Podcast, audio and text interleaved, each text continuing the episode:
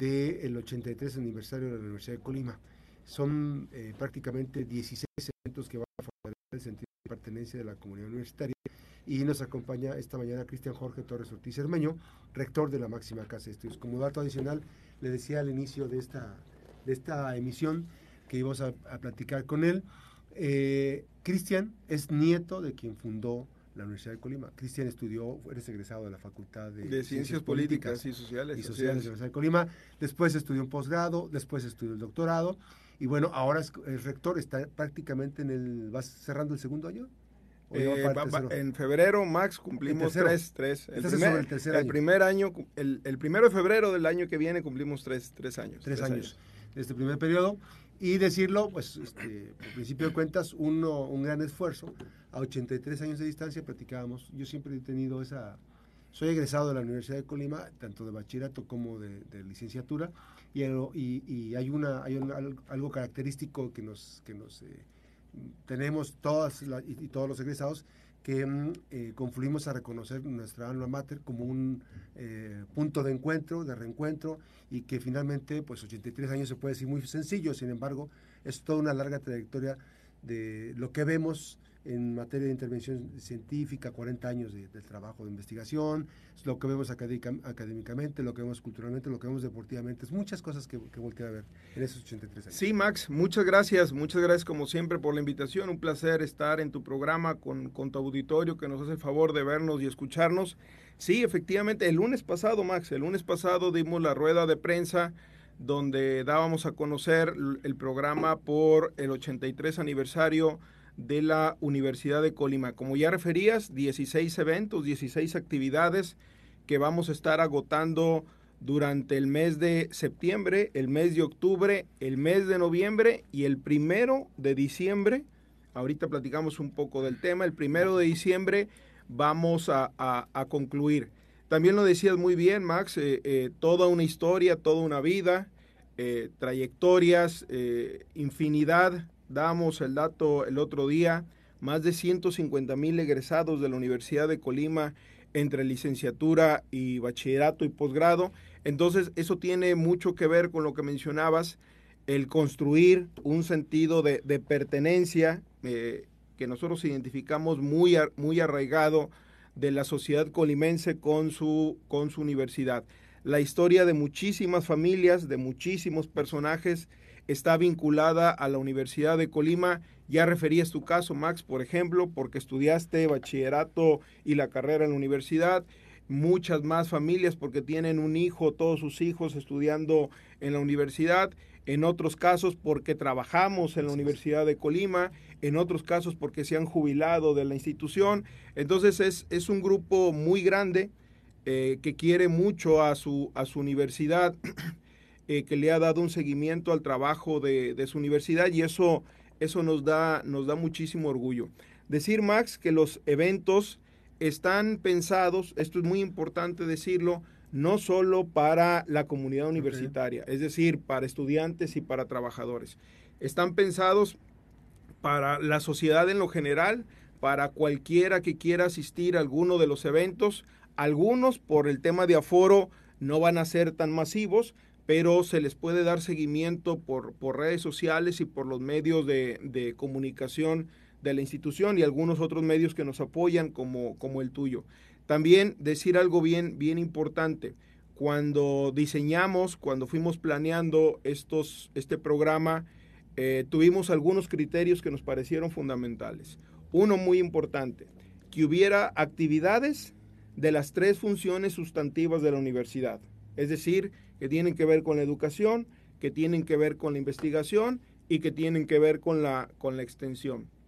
Otro criterio muy importante, Max, eh, porque eh, es muy recurrente que nos, nos observaran que mucha de la actividad de la institución se centra, digamos, en la capital o en nuestro campus central. Otro criterio fue descentralizar las actividades de los festejos, es decir, no solo que estén en Colima, sino que habrá actividades en Manzanillo, habrá actividades en Coquimatlán, habrá actividades en, Tecomán, en Villa de Álvarez, es decir, llevaremos eh, expresiones de las festividades a los diferentes municipios del estado particularmente a nuestros campus más grandes, incluso algunos eventos, Max, no van a ser en instalaciones de la universidad con el ánimo de invitar a la sociedad colimense que vaya al evento, que disfrute al evento y que conozca más a, a la Universidad de Colima.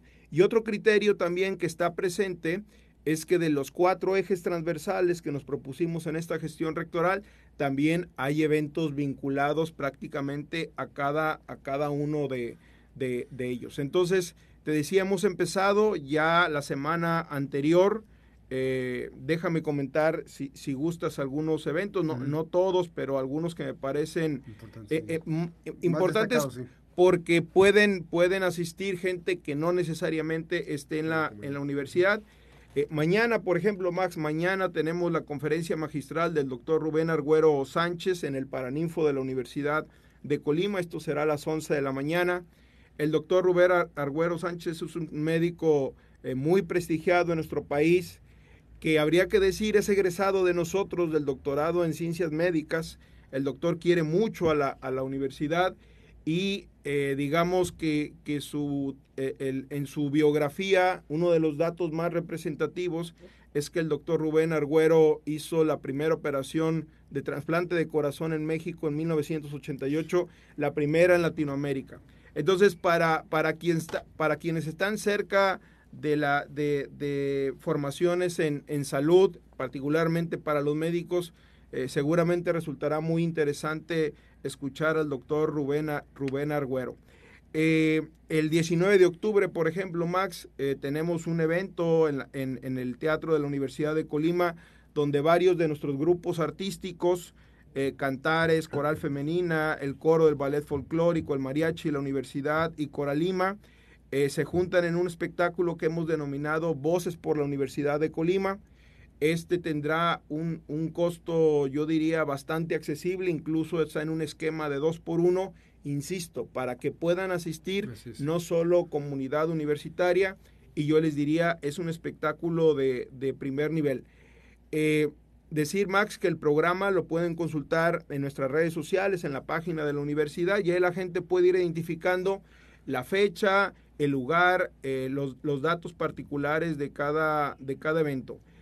Eh, voy a un siguiente evento, el 21 de octubre, Max. Eh, reaperturamos después de varios años, desde el 2008, decirlo con más precisión, la Casa del Volcán. Esto es un espacio que tiene la, la universidad. Mucha gente nos pregunta, ¿y, ¿y, dónde está? Porque les hemos hecho mucha difusión uh -huh. y la gente nos pregunta, ¿dónde está? Está en el kilómetro número 15, en la carretera al Naranjal. Eh, sobre esa carretera ustedes ven un, un, letrero que dice Casa del Volcán. Bueno, ¿qué hay ahí? Ahí se hace parte del monitoreo del, del volcán que realiza la universidad. Ahí así es, así es, una estación de monitoreo Recuerden que el monitoreo del volcán de Colima lo hace los investigadores de la Universidad de Colima. Ahí hay un centro de monitoreo, pero también, Max, hay un museo, hay un pequeño museo sobre el volcán. Entonces, este espacio tiene un fin en investigación, un fin en la enseñanza, un fin en la difusión. Entonces, queremos invitar a, la gente que le interese el tema, a, a escuelas, a familias que quieran conocer más sobre el volcán de Colima, a que asistan a la Casa del Volcán. Eh, reitero, la vamos a reaperturar el 21 de octubre a las 11 de la mañana. Y este será un espacio, Max, de la universidad uh -huh. que se sume al, a la red de, de, museos que tiene la, la, la institución. Son, ya son muchos, ¿no? Con este van a ser seis, con este uh -huh. van a ser seis los que vamos a, a, a tener y vale muchísimo la pena porque la explicación es dada por un experto eh, yo ya he escuchado la explicación dos veces y la verdad se aprende muchísimo. Y además, Max, Max eh, por la ubicación del lugar, sí. eh, los vulcanólogos de nuestra universidad aseguran que puede ser una de las vistas más, más hermosas, limpias, sí. más limpias desde ese espacio al, por la altura, al, al ¿no? volcán. Sí, por, por la altura y porque está, tiene un claro muy, uh -huh. muy despejado que se ve bastante, bastante bien. Otro evento también, Max, que le queremos hacer mucha difusión es la apertura del rancho del peregrino. Ahí, ahí vamos a aperturar un sendero de un kilómetro y medio. Esto tiene que ver con el eje de gestión ambiental que estamos trabajando mucho en la universidad. El rancho El Peregrino es una reserva ecológica que tiene la universidad. eh, ya prácticamente la mancha urbana le ha llegado al, peregrino, está eh, enfrente del costeño para, para que lo ubiquemos con más claridad. Es una reserva grande eh, con una cantidad de flora y fauna bastante, bastante rica. Es un lugar precioso, precioso. incluso ahí tenemos nosotros el vivero de la Universidad de Colima. Entonces vamos a aperturar este espacio con un, te decía, con un sendero de un kilómetro y medio, igual, para que la gente pueda ir con sus familias, con sus familias, biólogos, científicos, eh, gente que le guste el avistamiento de aves, gente que le guste ir a caminar, gente que le guste ir a hacer ejercicio, para que vaya a este espacio. Como es una reserva ecológica, Max, y, tiene una, una, una unidad de, cuidado ambiental, lo que sí vamos a, a dejar muy claro es que su, acceso tendrá, tendrá que ser regulado eh, para no trastocar la, la, vida, la vida y el ecosistema que está en este espacio.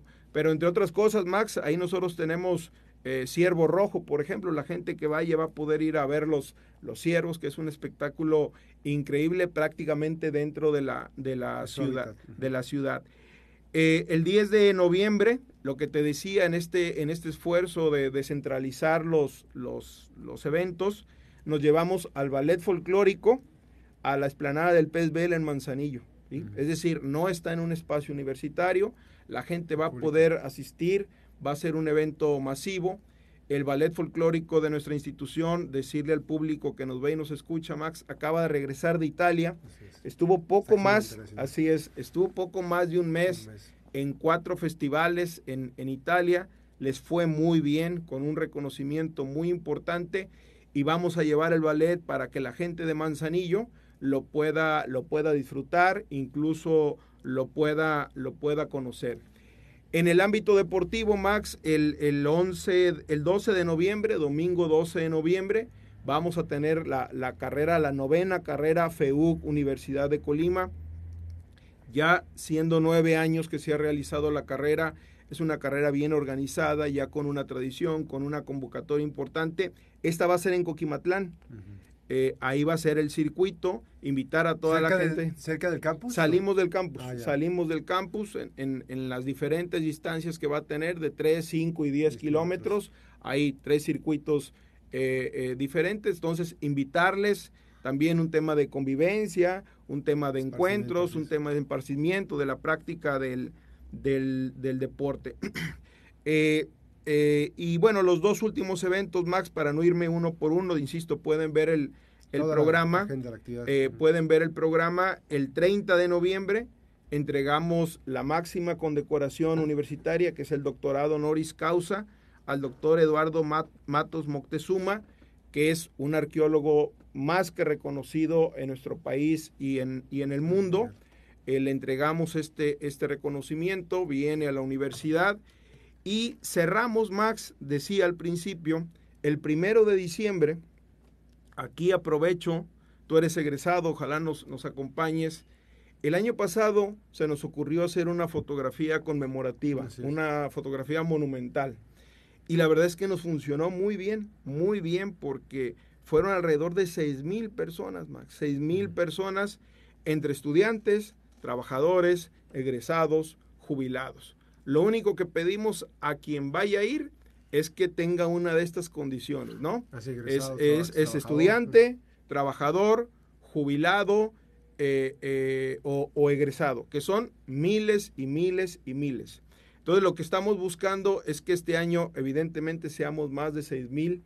Fue, créeme Max, esa mañana, el año pasado, muy emotiva, porque primero ver tanta gente, lo hacemos en el Estadio Olímpico Universitario, decirles que ahí va a ser la, la convocatoria a las 8 de la mañana, el primero de diciembre.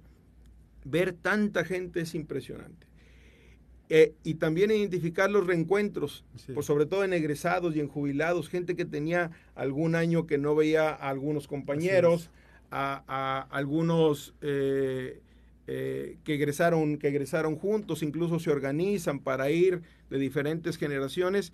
Y es un, es un espectáculo, Max, la, la, propia organización de la foto, la, la, foto como tal. Te digo, yo espero que vamos a hacer sin ninguna duda más de 6 mil.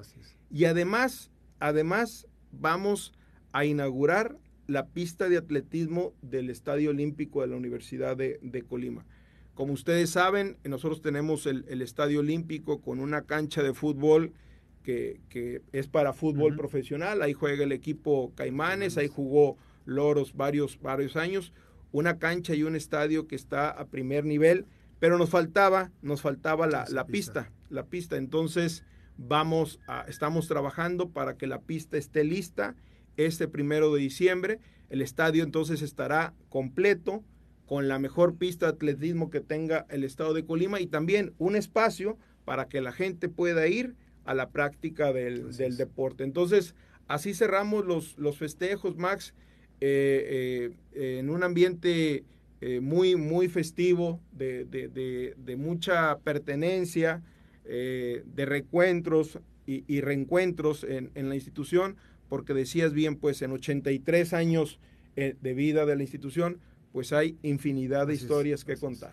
Pues una breve pausa, nos quedamos en redes, platicamos con el rector de la máxima casa de estudios, Cristian Torres, Cristian Jorge Torres Ortiz Cermeño, en esta mañana de la de información. Ahora también en este proceso hay un, hay un proceso de, de eh, consolidación de muchos aspectos. Eh, están, digamos, eh, con trabajo constante en el manejo de los presupuestos. Este, evidentemente, pues se han ajustado eh, la realidad. De repente a veces se complica. Nunca habrá un presupuesto que alcance para todas las necesidades que se tienen, pero prácticamente cómo está la institución en cuanto al manejo financiero, cómo van las, cómo están las cuentas. Bueno, Max, e, efectivamente, como tú lo dices, ya, ya estamos a, a, nada de empezar octubre. Ya empiezan tanto en el Congreso Nacional, en el Congreso de la Unión, como en el Congreso local. Ya en próximas fechas empezará la revisión de los presupuestos. Eh, decirte que nosotros, eh, te explico rápidamente, nosotros tenemos una cantidad del presupuesto que recibimos que es del gobierno federal, es un financiamiento directo del gobierno federal que se establece con varios criterios eh, y de ese resulta una proporción uh -huh. que tiene que entregar el gobierno del estado a la, a la universidad. Estamos como en 22, eh, como en 78, 22 más o menos. 78 federal, 22, 22 gobierno del estado. Así hemos estado este año y, y, y, el, y el, anterior. Tú lo decías bien, eh, en, en, educación y en educación pública eh, siempre el recurso será insuficiente porque hay muchas necesidades, hay muchos retos, muchos desafíos, pero decirte más que nos hemos organizado de la mejor, de la mejor manera para, primero, eh, no incumplir ninguna, ninguna obligación que tenemos con nuestros trabajadores en sueldos y prestaciones. Eso es una premisa fundamental. Y dos, para de manera muy organizada, de manera eh, austera, pero poder eh, generar recursos para el funcionamiento de la, de la universidad, en mantenimientos, en equipamientos, en cualquier tipo de necesidad que se manifieste en la institución. Entonces decirte que, que estamos eh, en un escenario sí de austeridad, pero en un escenario de, de, estabilidad. Eh, afortunadamente pudimos superar eh, con mucho trabajo lo que nos sucedió en el 2021 y ya 2022, 2023 y seguramente 2024 será en años, insisto, con austeridad, con restricciones, pero con claridad con respecto al dinero que vamos a recibir y en qué lo podemos destinar. Ahí, Max, tenemos que hacer un gran esfuerzo. Yo he insistido muchísimo, muchísimo en el tema de vinculación. Eh, el, dinero que recibimos, tanto federal como estatal, puede resultar insuficiente. Entonces nos queda una tercera vertiente, que es la generación de recursos públicos. Y en eso, afortunadamente, la universidad tiene personal muy capacitado que nos permite eh, ofrecer servicios. Te pongo un ejemplo. Apenas el viernes en el Centro Universitario de Gestión Ambiental eh, con, con, con, Contecom, con su director general, fue con nosotros, firmamos un convenio de colaboración que, que, que entre otras cosas, eh, explica y compromete a las partes para que la universidad haga un, un estudio de impacto ambiental en una, en una obra que ellos están realizando en Manzanillo.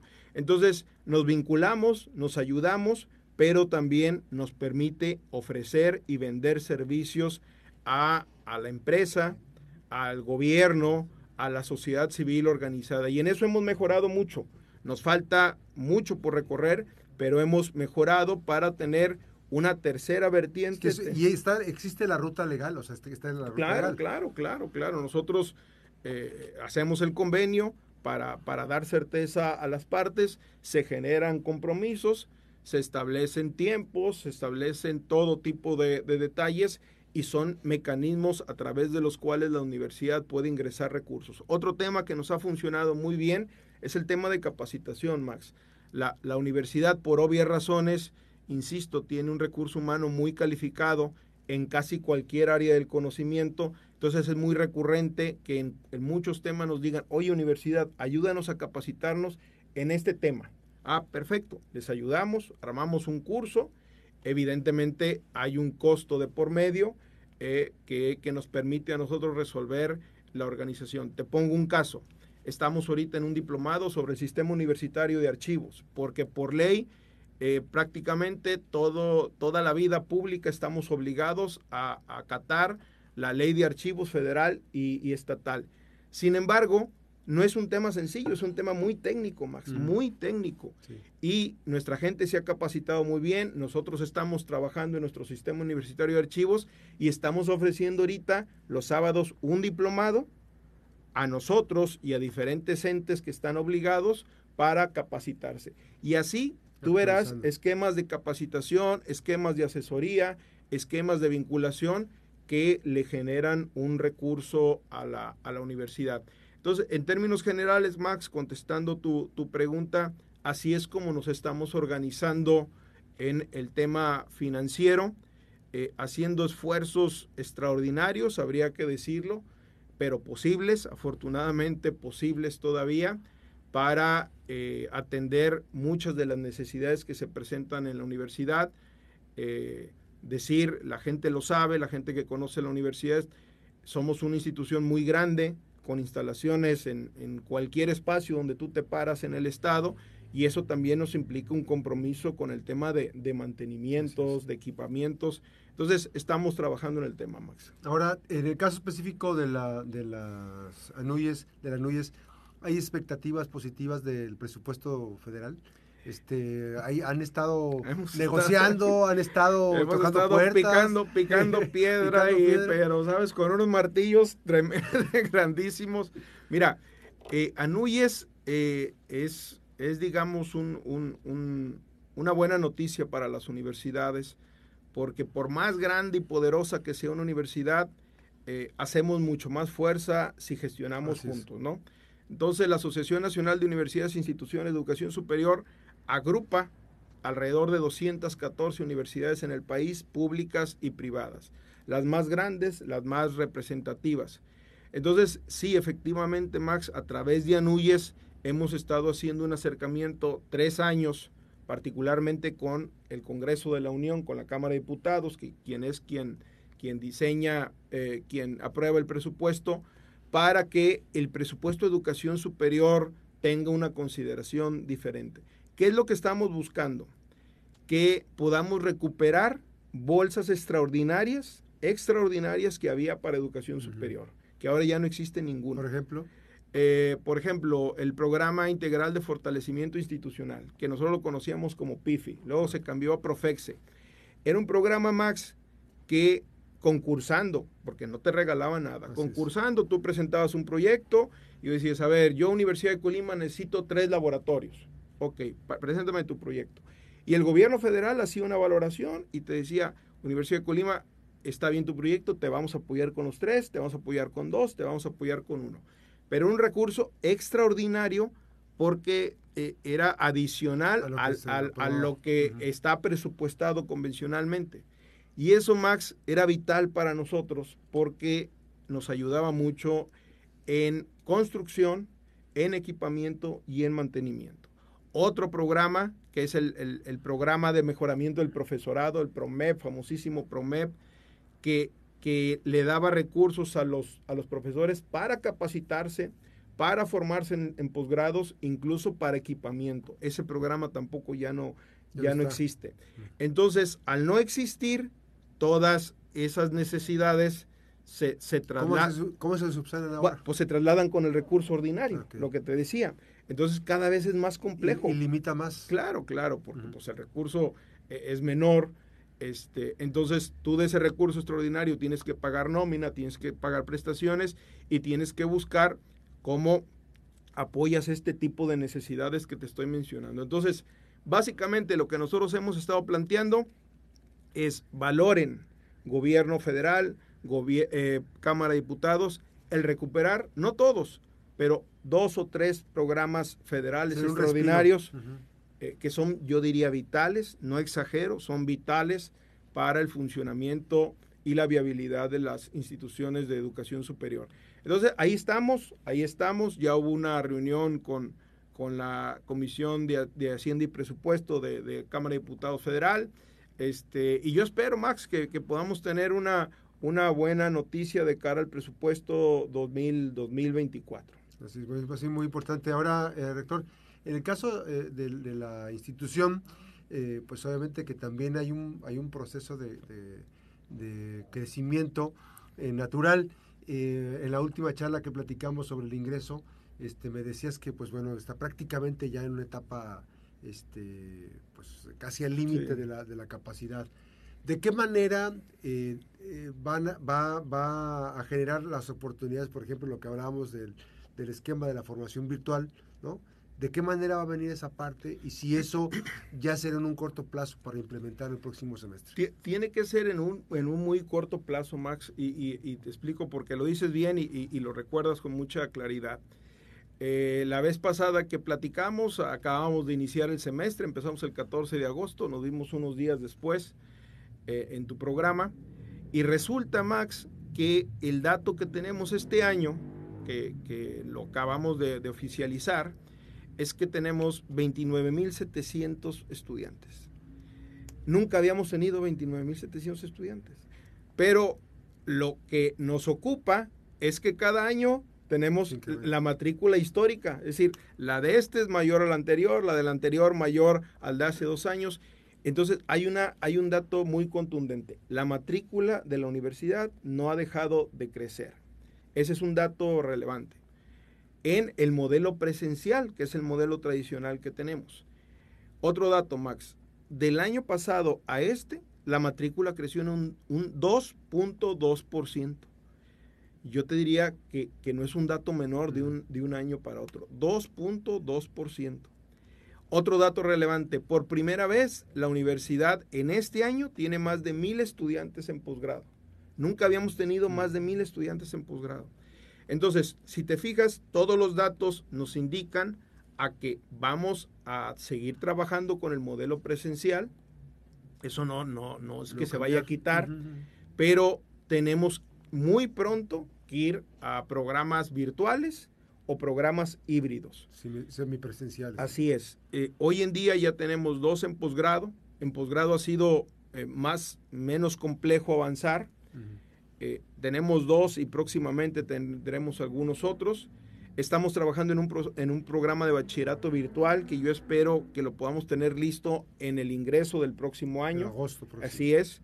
Y estamos trabajando en tres, cuatro programas de licenciatura o que van a ser virtuales o que van a ser híbridos. Entonces, lo tenemos que hacer pronto, Max, porque, eh, lo decías bien, en nuestra capacidad para un modelo presencial eh, tradicional, estamos prácticamente al límite. Además, creemos que es un compromiso de la, de la, universidad y tenemos las condiciones para ofrecer una oferta virtual, digámoslo así. Y además, Max, te diría un elemento adicional. Eh, a nosotros como universidad pública y como universidad pública, digamos, como la máxima casa de estudios del Estado, el gobierno federal nos dice, necesito que nos ayuden a incrementar la cobertura. ¿sí? Es decir, ¿y cómo le hacemos cuando, cuando estamos, y te decía, prácticamente al límite de una capacidad? Entonces, la única manera que vamos a tener es en programas híbridos o en programas totalmente virtuales. Entonces, lo que yo te diría, eh, sin temor a equivocarme, que en tres, cuatro años vamos a tener el modelo presencial muy, muy fortalecido, muy bien trabajado como está ahora, y estará complementado con un modelo virtual, con una serie de programas que nos ayuden a atender un porcentaje de la matrícula y a ofrecer un servicio. Fíjate lo importante que es, Max. Ofrecer un servicio, por ejemplo, para gente que trabaja y sobre todo para gente que no tenga que estar físicamente en Colima. Que, va a generar oportunidades. Así es. Y eso, bueno, también este, es una expectativa muy importante porque van, a tener la posibilidad de, hacer lo que a lo mejor los limitaba por los tiempos. Así es. El eh, presencial. ahora, eh, en, cuando lleguemos a este escenario, pues podremos tener, te pongo un ejemplo, podremos tener un, un estudiante en Sinaloa, un estudiante en Nayarit, un estudiante incluso fuera del país. ¿Son pocas universidades que tienen los planes este, virtuales? Estamos, mira, la, verdad es que la pandemia, la pandemia, la pospandemia nos llevó a todos a, avanzar eh, más rápido en este tema. Entonces, dependiendo de la universidad que tú, que tú hablaras, hay unas que están muy avanzadas porque ya traían una tradición, hay otras que están en una etapa con nosotros, como nosotros, hay otras que están empezando. Entonces, hay diferentes ritmos pero lo que sí sucedió, Max, es que fue como un acicate. La, pandemia fue como un acicate donde lo que nos, hubiera llevado seguramente una década, pues lo tenemos que resolver en, dos o tres años. Es importante. Quedan muchas cosas en el tintero, pero no quiero dejar pasar la experiencia que viví el fin de semana, el viernes pasado, con eh, el trabajo artístico del Cubán. De verdad que yo, pues sí tenía referencia muy lejana. Ahora que tú estás integrando eh, no centralizando, que estás integrándonos. Este, yo incluso voy a decir algo que, que, lo comenté en voz alta, decía, bueno, así como están las muestras escénicas en Colima, debería tener Manzanillo, el Cubán Manzanillo, con sus grupos artísticos un día para venirse a presentar a Colima, o, o el ballet eh, clásico que tienen, que también me dicen que es extraordinario. Este, pero fue una gran experiencia, una gran experiencia este, no fue todo el público que quizá hubiera uno esperado.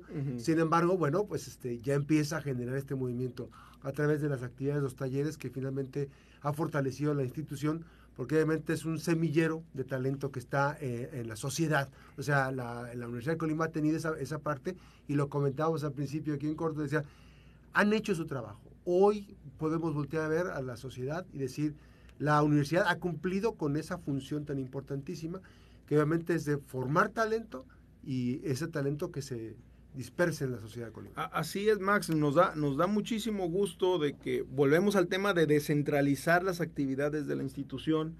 Los grupos artísticos tradicionales, más representativos de la universidad, pues están aquí en Colima, ¿sí? E, en la órbita de lo que es el Instituto Universitario de Bellas Artes. Eh, sin embargo, pues, pues eh, Colima, el municipio de Colima no es el estado de Colima. Entonces, Manzanillo tiene un ritmo, tiene una presencia, tiene una dinámica que ha hecho crecer muchas cosas, entre otras, la vida cultural artística. Entonces, allá el Cubán, eh, eh, como tú lo señalaste, lo ha hecho muy bien, su directora ha trabajado muy bien y la universidad tiene un espacio descentralizado donde las expresiones artísticas y culturales tienen su casa, tienen su, su, su espacio. Lo que yo te diría, Max, que habría que trabajar, y ahorita explico por qué, y yo aquí hago una invitación a la iniciativa privada, hago una invitación a los gobiernos municipales, al gobierno del estado, eh, lo que tendríamos que trabajar en conjunto es que Manzanillo tuviera un foro como los que tiene Colima, porque parte del problema es que se tienen que mover a Colima porque en Manzanillo no hay un foro con las características. Entonces imagínate, imagínate cuando Manzanillo tenga un foro como el que tenemos acá del teatro universitario, como el que tenemos acá del, teatro, teatro Hidalgo, entre algunos otros, cuando tenga uno allá, lo que va a suceder en Manzanillo es que la vida artística y cultural se va a detonar, se va a detonar y se va, yo te diría, se va a democratizar porque la gente de Manzanillo te reclama, oye, ¿por qué no traen esto para acá? ¿Por qué no traen ese espectáculo para acá? Porque a veces no hay donde se presenten. ¿sí? Te decía, vamos a llevar el ballet para allá el, día, el día 10 de noviembre.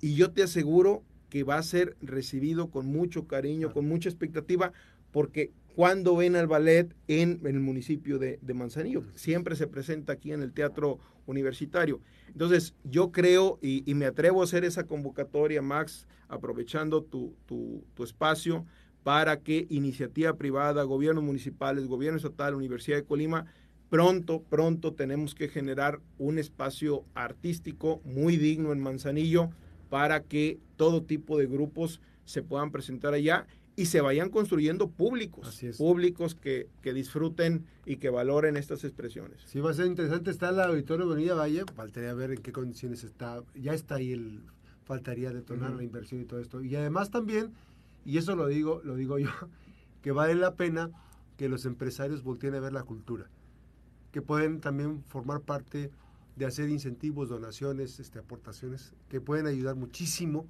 en el día a día a los grupos culturales. Agradezco mucho la, visita, rector. Muchas gracias, Max. Y yo, yo concluiría con algo que hemos insistido mucho en la universidad, una fórmula en la que creo que todos podemos estar de acuerdo.